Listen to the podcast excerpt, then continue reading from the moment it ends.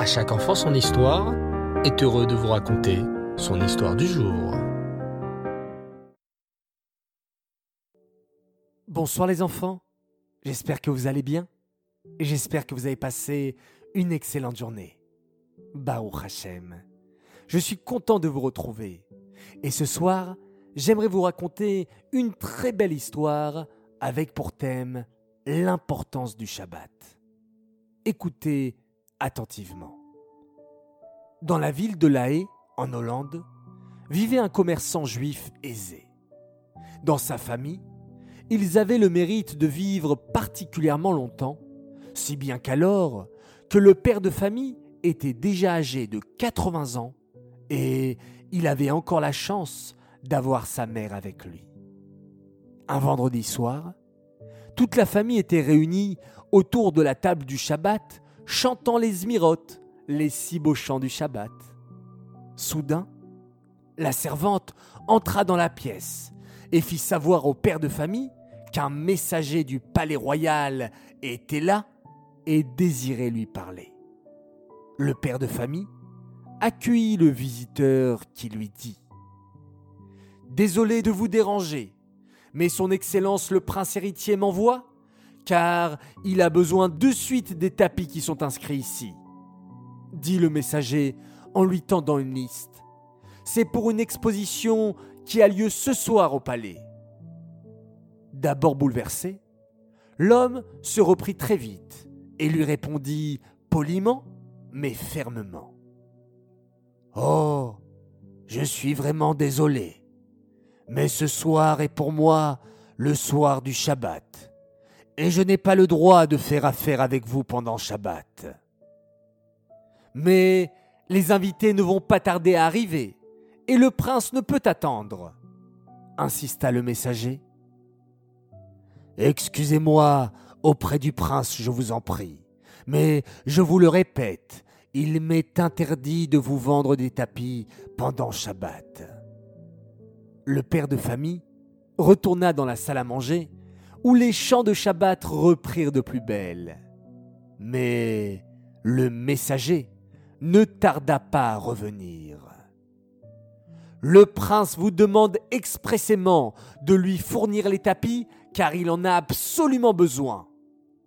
Son ton était plus autoritaire à présent.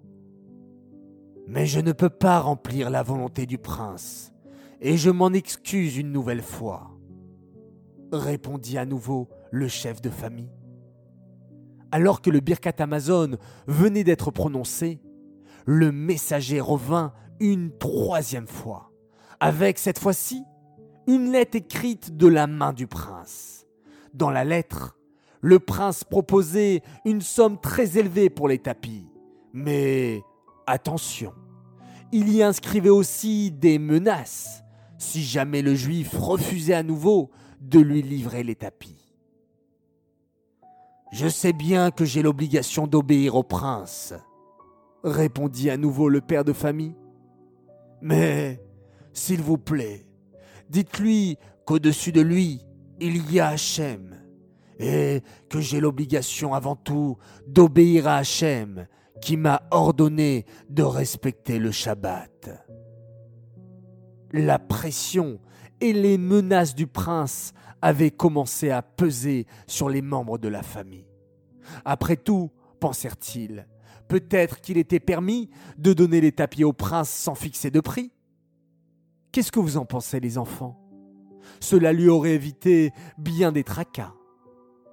La mamie, qui était en fait la maman du père de famille dit alors Les enfants, mes chers enfants, nous devons nous réjouir qu'Hachem nous donne une telle occasion de lui prouver à quel point nous aimons le Shabbat. Ne cédons pas, s'il vous plaît, et ayons confiance en Hachem. Aussitôt dit, aussitôt fait le père de famille ne céda pas et le messager retourna au palais, penaud encore une fois. Mais dès la fin du Shabbat, celui-ci se représenta dans la maison juive avec une convocation au palais pour le chef de famille pour lundi matin. Oi veille Vous vous imaginez les enfants Toute la famille était très inquiète de ce qui allait se passer ce jour-là. Le prince était sûrement très en colère et allait peut-être les punir gravement de leur désobéissance. Lundi matin, le père se présenta à l'heure dite au palais. Et... Oh Quelle surprise Au lieu de trouver un prince énervé et survolté, celui-ci l'accueillit avec un grand sourire et beaucoup d'honneur. Oh, mon cher ami, lui dit le prince avec chaleur, je te dois des excuses pour les tourments que je t'ai causés. Je vais t'expliquer ce qu'il s'est passé. Ce vendredi soir, j'ai reçu au palais le baron de Ludwig, qui est connu pour sa haine envers les Juifs. Nous avons eu une discorde, car il affirmait avec conviction que les Juifs étaient prêts à transgresser n'importe laquelle de leurs lois, pourvu qu'ils gagnent de l'argent. Je n'étais pas d'accord avec lui. Je sais que votre attachement à votre Torah est sincère. Nous avons alors décidé de te soumettre à l'épreuve et de voir qui de nous deux avait raison. Oh Tu ne peux pas imaginer comme j'étais content de voir que tu n'as pas renoncé à ton Shabbat et que tu as refusé de me livrer les tapis. J'avais raison, je le savais, conclut-il avec joie. Et pour le récompenser d'avoir été à la hauteur, le prince le nomma fournisseur officiel de la maison royale, ce qui lui rapporta beaucoup d'argent. Voilà les enfants, l'histoire est terminée. Je l'ai trouvée formidable, car elle nous apprend à quel point, lorsqu'on garde le Shabbat, le Shabbat nous protège en retour. Nous pouvons parfois penser que respecter le Shabbat nous empêche de gagner plus d'argent, car nous ratons une journée de travail.